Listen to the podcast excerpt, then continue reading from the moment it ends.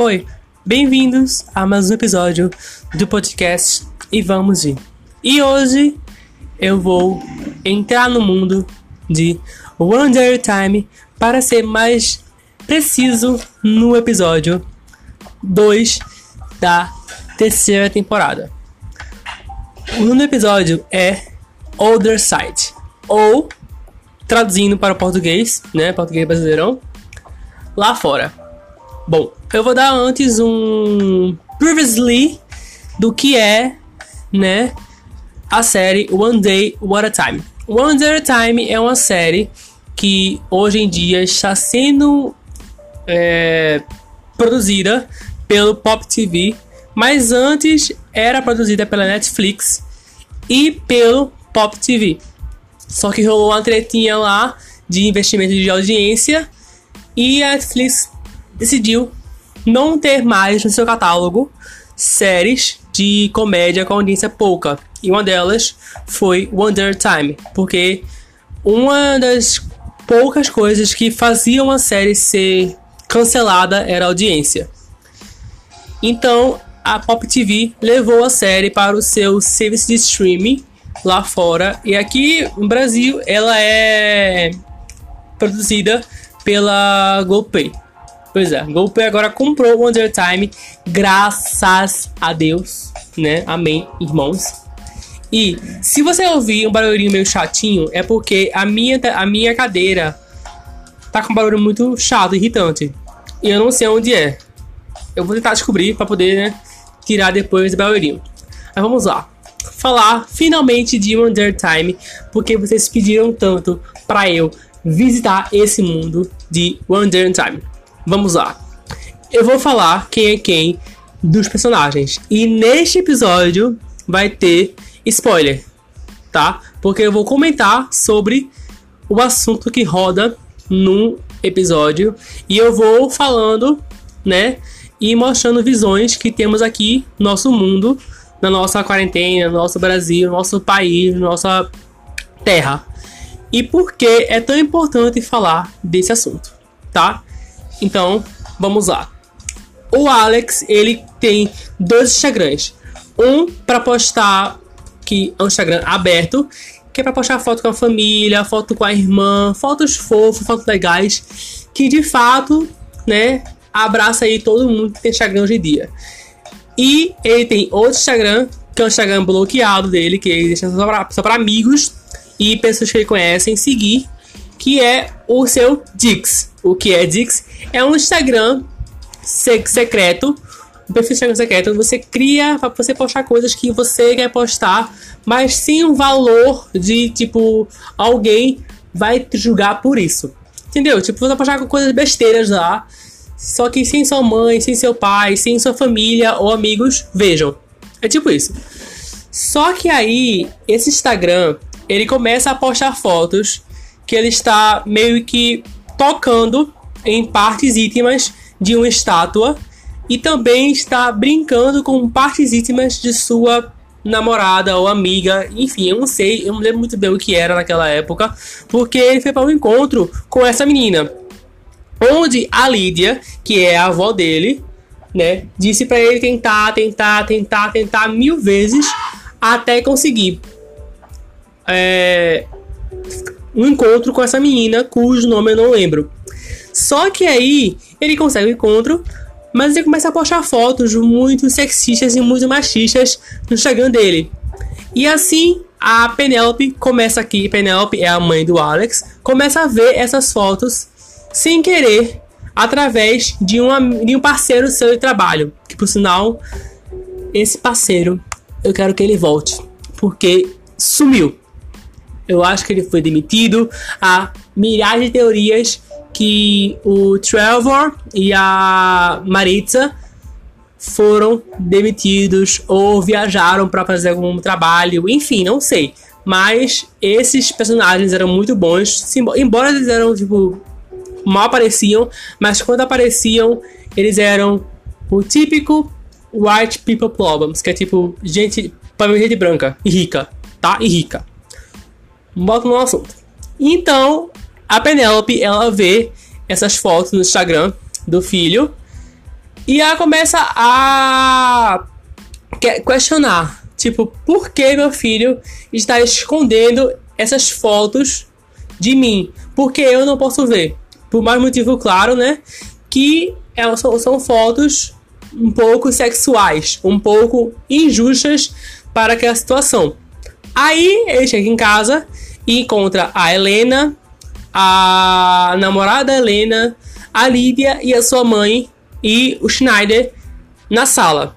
Quando ele chega, ele fica falando: Foi muito bom o encontro, não sei o que vai abar. Aí chega a Penelope e fala: É, pois é, eu vi que foi muito bom o encontro. Eu vi o seu Dix. O que são essas fotos? Você foi machista, você foi muito errado. O que? Aí vem um Alex. O que machista? Eu? Eu sou a favor do feminismo, por que eu sou machista? Aí chega a, a Helena, que é ativista, é feminista, é lésbica. Ela namora uma menina que é não binária, ou seja, é tipo o supra-sumo do jovem hoje em dia. Entendeu? Então, a Helena é a irmã dele e ela sempre traz assuntos muito pesados de uma forma que qualquer jovem adolescente que tá entrado no mundo e que consegue entender tudo que tá rolando apenas por um tweet é a Helena, entendeu? E ela consegue explicar muito bem o que é aquilo que tá rolando naquele momento. Ela consegue explicar muito bem. Ela parece uma professora de direitos humanos, porque ela merece ser professora de direitos humanos. Ela não vai ser isso, ela vai ser advogada, mas é, é o que ela almeja aí ser advogada. Porém, ela que eu queria muito que ela fosse alguma coisa a ver com direitos humanos. Mas vamos lá. Aí começa a discussão dessas fotos, que é uma foto muito machista, muito sexista e que eu, como homem, não tenho lugar de fala. Porém, eu tenho lugar de falar mais ou menos porque eu sou homossexual. Já passei por muitas coisas que podem se denominar assédio, certo?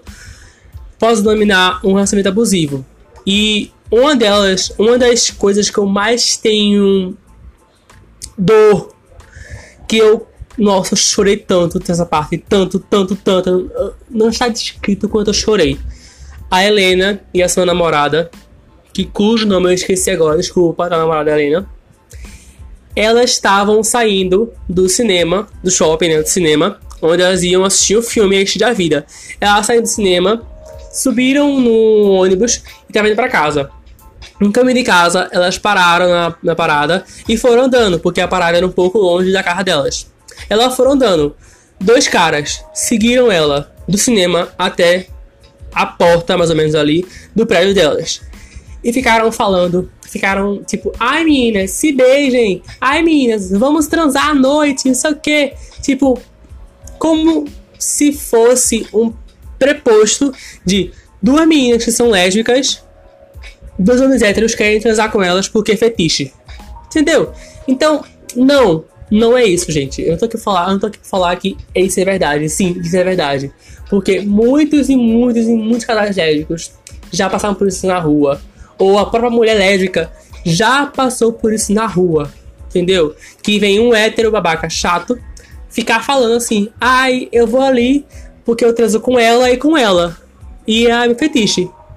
Cara, só para, porque isso é horrível. E eu já ouvi histórias de amigas que, so, que sofreram por isso, de youtubers, de blogueiras, de influencers, de pessoas conhecidas aqui da rua que já passaram por isso.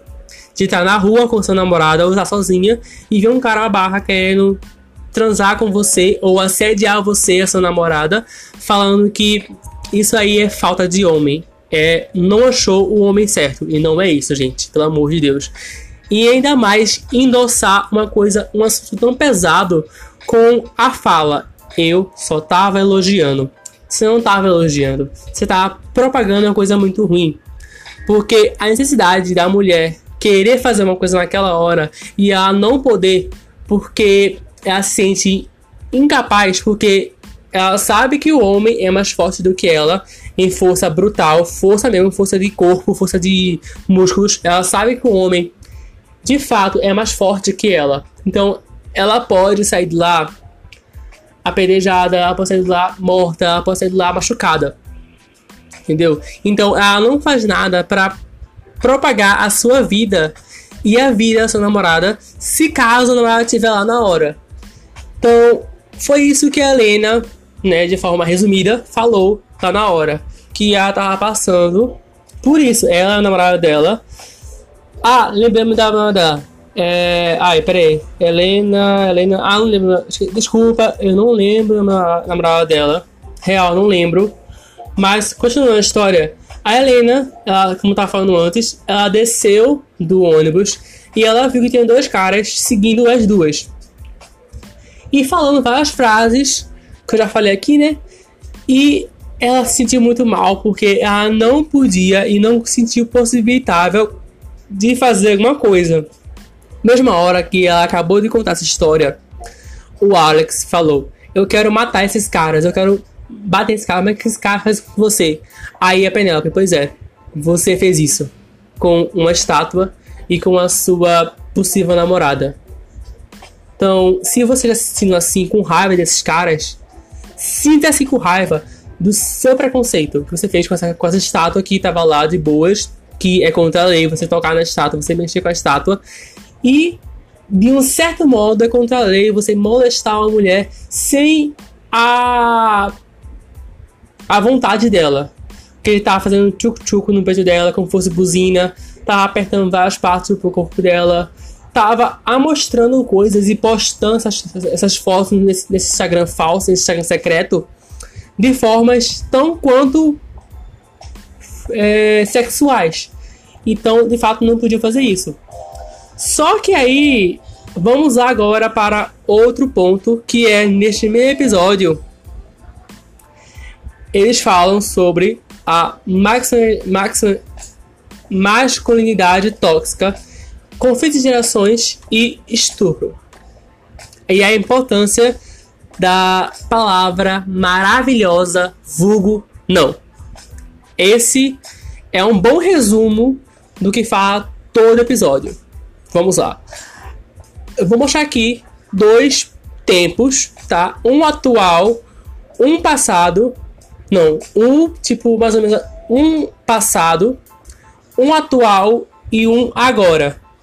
Não, peraí, eu errei. Um passado, um atual e um meio passado, meio atual, tá? Vamos lá.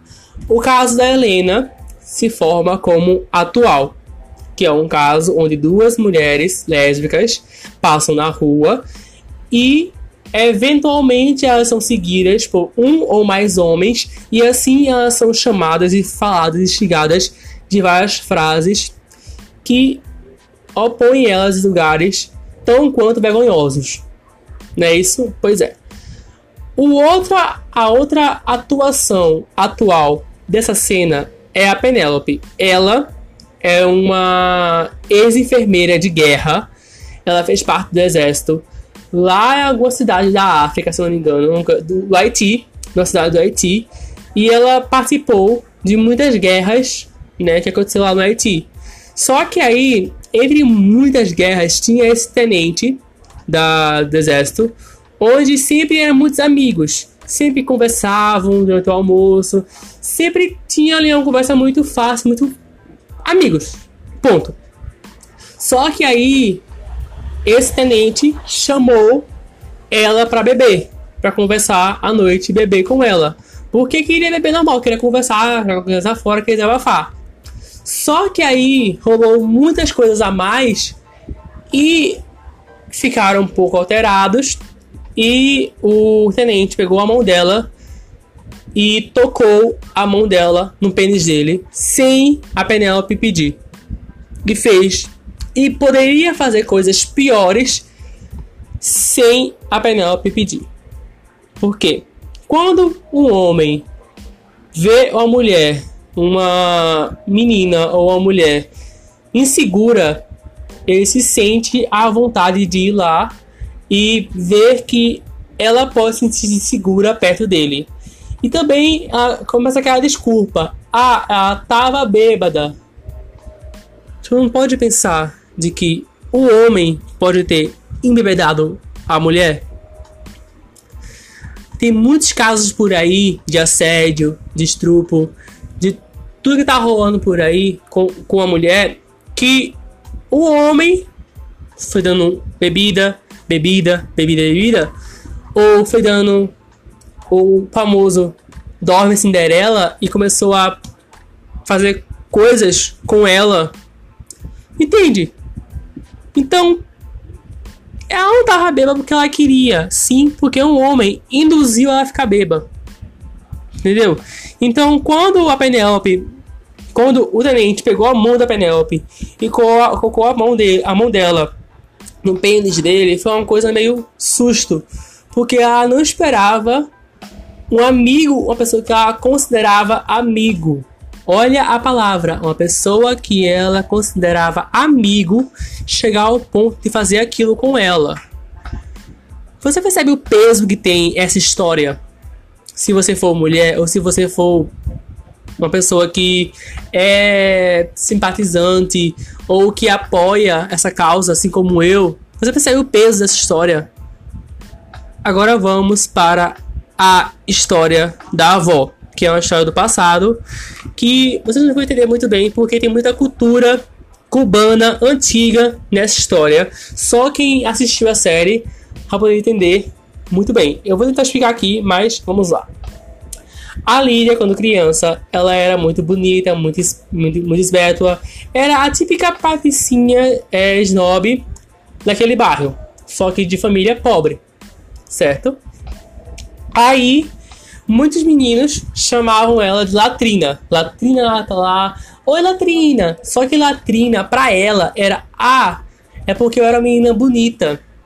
Eles me elogiavam como Latrina. Só que a sua irmã, mais tarde, falou para ela: Latrina, é como eles querem falar que você é puta. Então, até quando eu falei aqui, fiquei mais emotivo. Quando eu ouvi essa frase da, da Lídia, que latrina lá em Cuba é quando você recebe a palavra puta como forma de. É, como posso falar? Como forma de opressão mesmo, entendeu? Então, essas três histórias, essas três mulheres quatro com a Madalena, mas o foco é entre elas três: a Penélope, a Lídia e a Helena. Essas três histórias são três visões do Brasil, do, do mundo, na verdade. Porque pergunta aí para sua família ou para seus amigos quantas quantas mulheres não sofrem assédio, não passaram por um estupro, não tiveram um amigos, um amigo sexista, machista, nunca, tipo, um homem que tem a sua masculinidade tóxica e o conflito de gerações, que é a mesma coisa que eu falei aqui agora. O passado, com o presente e com o atual. Entendeu? Porque esse contexto de gerações é só uma coisa que cresce, que só muda a história mas o significado é o mesmo. Que é sempre um homem ou um grupo de homens que faz a mulher passar por um preconceito, por uma coisa que deixa a mulher vulnerável. Entende o que eu tô falando por aqui? Então, o outro tema que eu vou falar aqui é da mesma série. Tá? Eu, falei, eu percebi que esse episódio tá ficando muito bom. E eu vou falar sobre a temporada 3, episódio 9, que é Ataque de Ansiedade. A Penélope, né, inicia com mais um capítulo da série, um dos capítulos mais importantes da série, onde ela trata sobre esse ataque de ansiedade que ela tá tratando naquela cena. E eu achei isso muito legal, porque a, a, a edição da série parte a tela em dois e bota o Schneider, que é o amigo da Penélope, e bota a Penélope do lado.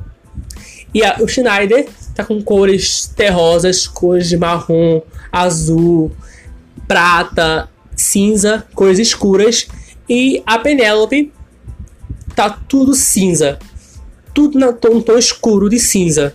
Se tem uma coisa colorida, não tem mais, porque é tudo cinza. E quando a dramaturgia faz isso, essa edição, e coloca uma parte da cena cinza ou uma coisa cinza, é para trazer o drama e a depressão junto naquela cena e para falar sobre assuntos mais sérios naquela cena. Eu descobri isso porque eu perguntei a psicóloga o porquê disso e, e, e ela falou isso para mim. Bom, vamos lá falar do que de fato rolou essa história. Essa cena da Pena passando mal, passando muito mal, tendo uma uma, tipo, uma ansiedade muito rápida, assim. E ela não sabia o porquê, que ela tava ansiosa, eu acho, pra fazer a prova dela, que ela ia ser enfermeira, né? Que ela ia passar na. pegar o diploma de enfermeira e ia conseguir a residência de enfermeira. Só que aí. enfermeira-chefe. Só que aí ela começa a ter ansiedade um pouco antes da prova e um pouco depois da prova. E ela de cara liga pro Schneider passa uma mensagem: Schneider, eu tô tendo um ataque de ansiedade, me ajuda. Ele começa a mandar fotos que faz ela se sentir bem, fotos de cachorros, fotos de bebês gordos, que é muito engraçado. Fotos que faz ela se sentir bem e faz ela relaxar. Só que eu, vou aqui, eu venho aqui a mostrar a importância de um amigo, de uma amiga, de uma terapia, de uma psicóloga, enfim, de uma pessoa quando você está, nesse caso, de extrema ansiedade ou ansiedade pequena. Porque é muito importante você ter alguém para conversar. Seja lá qual for o tema. Desde, sei lá, quantos dias você toma, você come pão, até se você, se você já conheceu alguém que se matou. Entendeu? É bom ter amigo para todas as horas. E tem certos tipos de amigos que podem ser para isso. Entendeu? Para mim, é, é uma das cenas mais, tipo, perfeitas.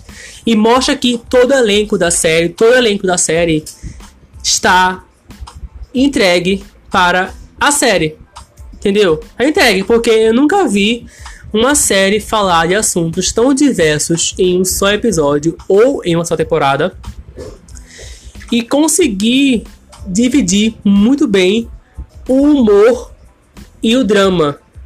Porque em uma parte você está chorando porque você se identifica com aquela imagem, com aquela cena, com aquele episódio, com aquela parte daquele episódio.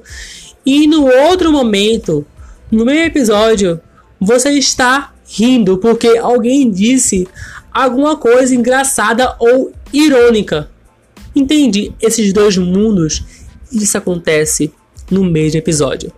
Em Ataque à Ansiedade, em Lá Fora, acontece também. Só que não, o, o Lá Fora, ele é só focado neste, neste tema de. Cadê? Machismo, sexismo, masculinidade tóxica, conflitos de gerações, estupro e a importância do não.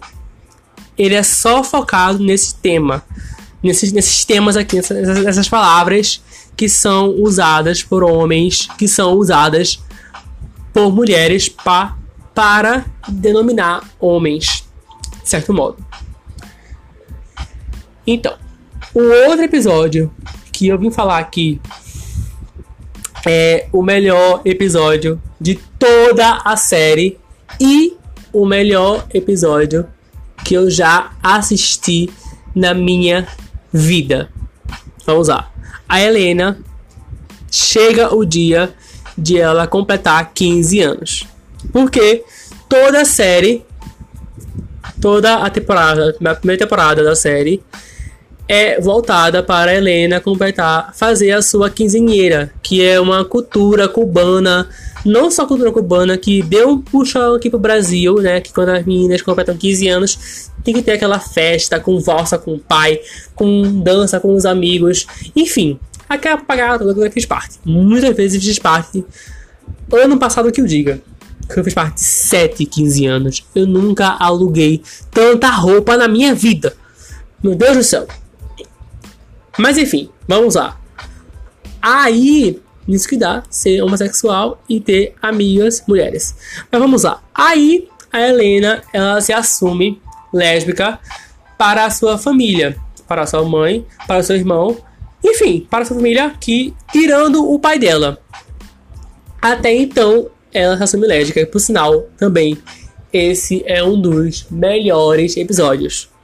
Só não perde para esse episódio que ela faz 15 anos, onde de fato chega o pai dela para poder fazer parte desse momento histórico da sua filha, né? Porque é quando sua filha, o símbolo desses 15 anos é quando sua filha faz 15 anos, é quando ela vira mulher e assim ela pode namorar, ela pode ser mulher do que ela é e ela ganha um pouco de liberdade para fazer certas coisas que ela não podia fazer quando ela era mais nova, quando ela tinha 13, 14 anos. Então, chega para o posto, o pai chega lá e ela não sabe como ela consegue é, se assumir para o pai.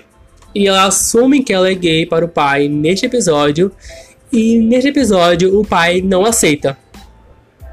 Gente, eu chorei tanto nesse episódio, tanto. Porque era esperado que o pai dela aparecesse na hora da valsa. Quando o cerimonialista falou, agora tá na hora da valsa com o pai. Nessa hora, o pai não apareceu. O pai foi embora da festa. Por quê? A Helena, ela, em vez de ela vestir o tradicional vestido, né? Vestidão com várias. Enfim, vestidão branco, roxo, amarelo, azul, enfim. A Lídia, ela pegou o vestido, desistiu do vestido e fez um smoking com uma brusinha, né? Meio de strass e um smoking branco, né? Um blazerzinho branco assim, com uma brusinha de strass e uma calça branca. E deu a, a Helena como forma de eu te aceito. Eu esse é o meu presente para te mostrar que eu te aceito, mesmo sendo cristã e eu acreditando que isso não é que isso de fato não é uma escolha, sim, é uma decisão sua de você querer ou não se amostrar para o mundo. Se você quiser usar o vestido, tá aqui. Se você quiser usar esse smoking, tá aqui. E a Helena acaba usando o smoking. E quando ela sai, em caso não é smoking, é um fraque. Acho que o nome é isso. Se não me engano, o nome é isso. Quando ela sai, ela se amostra para todo mundo da família, amigos e parentes que estão naquela festa. O pai dela vê aquilo e ele fala: Não, minha filha não é gay, minha filha é hétero, isso é só uma fase, vai passar. Ele vai embora da festa da filha dele. Aí na hora da valsa, a, o cerimonialista fala: agora tá na hora da valsa com o pai. Só que acontece que o pai não tá nessa hora. Aí eu falo de novo. Aí entra a Penélope e dança com ela. Aí depois entra o, o irmão dela, o Alex, e abraça a Penélope e abraça a Helena junto. Aí entra a Lídia, depois entra o Schneider e depois entra o Silbeckowitz. De fato, essa família Penélope que eu imagino. Aí bota a namorada da Helena, bota a namorada do Schneider, enfim. Mas tipo assim, gente, essa cena é tão linda, tão linda, tão linda que minha mãe, eu tava na sala uma vez assistindo essa cena e até ela, que viu essa, essa parte, essa cena, ela chorou.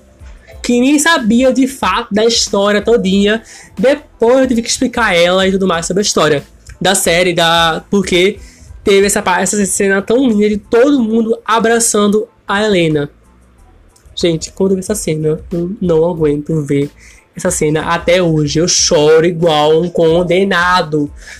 É sério, é muito lindo ver todo mundo abraçando a Helena, independentemente da sua escolha ou da sua orientação sexual. Independentemente, ela continua sendo filha, avó, irmã e amiga.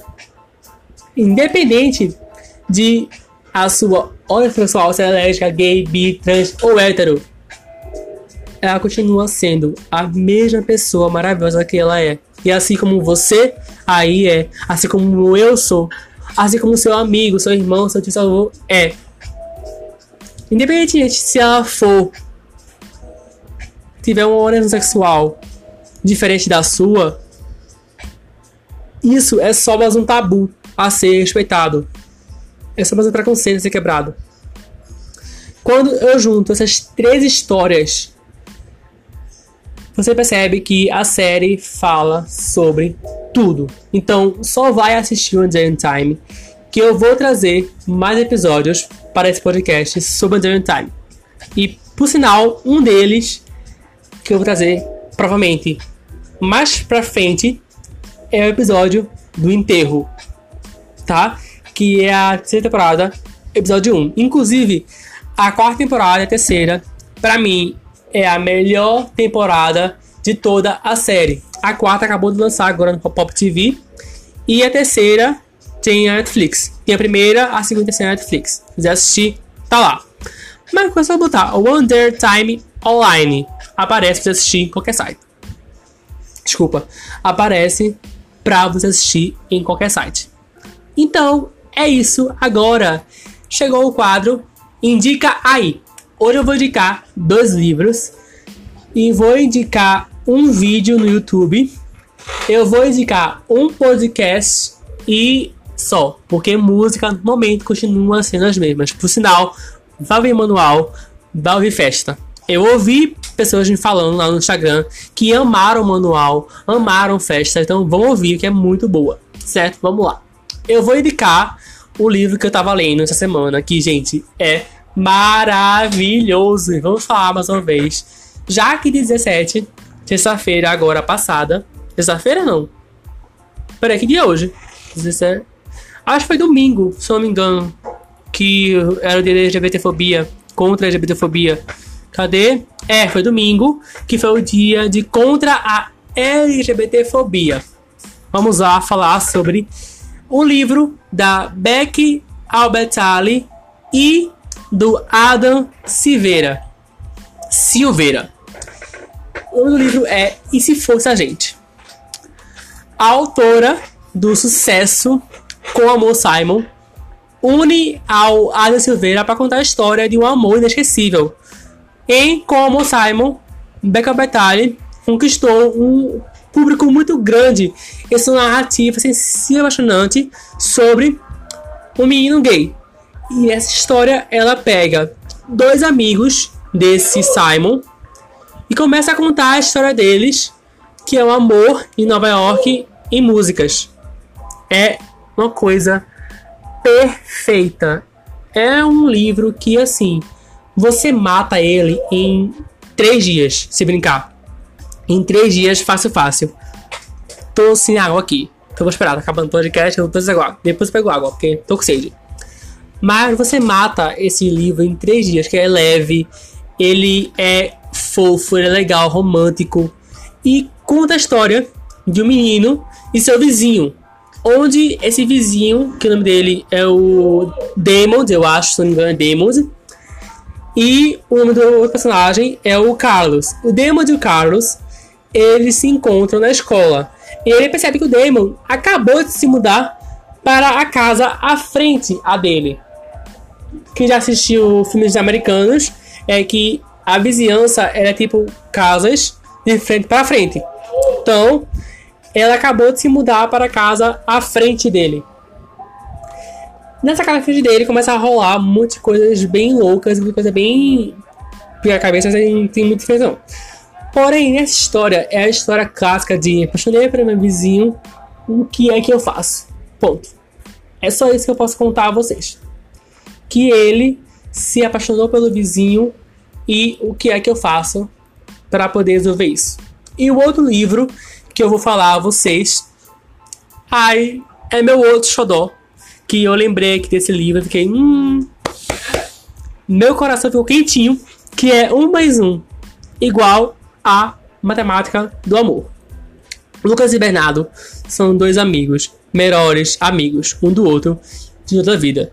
De repente, recebe a notícia que Bernardo irá mudar, já se mudar com a família para outro país. Nesse momento, cada um, a seu modo, percebe como valiosa aquela amizade e algo que não poderia perder. Deixa eu continuar aqui a sinopse, né? E algo que não poderia perder. Bernardo reage mal e se revolta. Lucas tenta transformar cada dia que resta com um amigo na melhor experiência de suas vidas. Eles escrevem uma lista de coisas para fazer, pretende cumprir uma por uma, em todos os detalhes. Mas a cada dia o fantasma da separação os assombra, com um cronômetro lembrando que o tempo se esgota, e assim os dois passam por grandes momentos juntos. Porém, entre eles, né, nenhum dos dois percebe que há um sentimento profundo entre eles dois. Porque é um filme tão preciso, tão necessário, que me dá até vontade de tipo pegar esse livro e entregar para todo mundo, porque é perfeito. É perfeito. É um livro assim perfeito. É tipo, meu Deus do céu, eu quero distribuir esse livro para todo mundo. Não só ele, como os outros livros por aí, né? Que agora vou distribuir. Mas o podcast fica por aqui. Eu não vou prolongar muito, porque eu tô ficando quase sem voz. Eu preciso tomar água por quase meia hora. Desculpa. Então é isso aí. Espero que vocês tenham gostado desse episódio. Que eu visitei o mundo do Time e indiquei livros para você e falei sobre assuntos sérios, com base séria. Né? Não falei nenhuma parte mais engraçada, porque geralmente o podcast é mais engraçado e contraído. Quando chega neste episódio, neste quadro, fica um pouco mais sério. Entendeu? Então é isso aí. Até o próximo podcast. Beijos e tchau!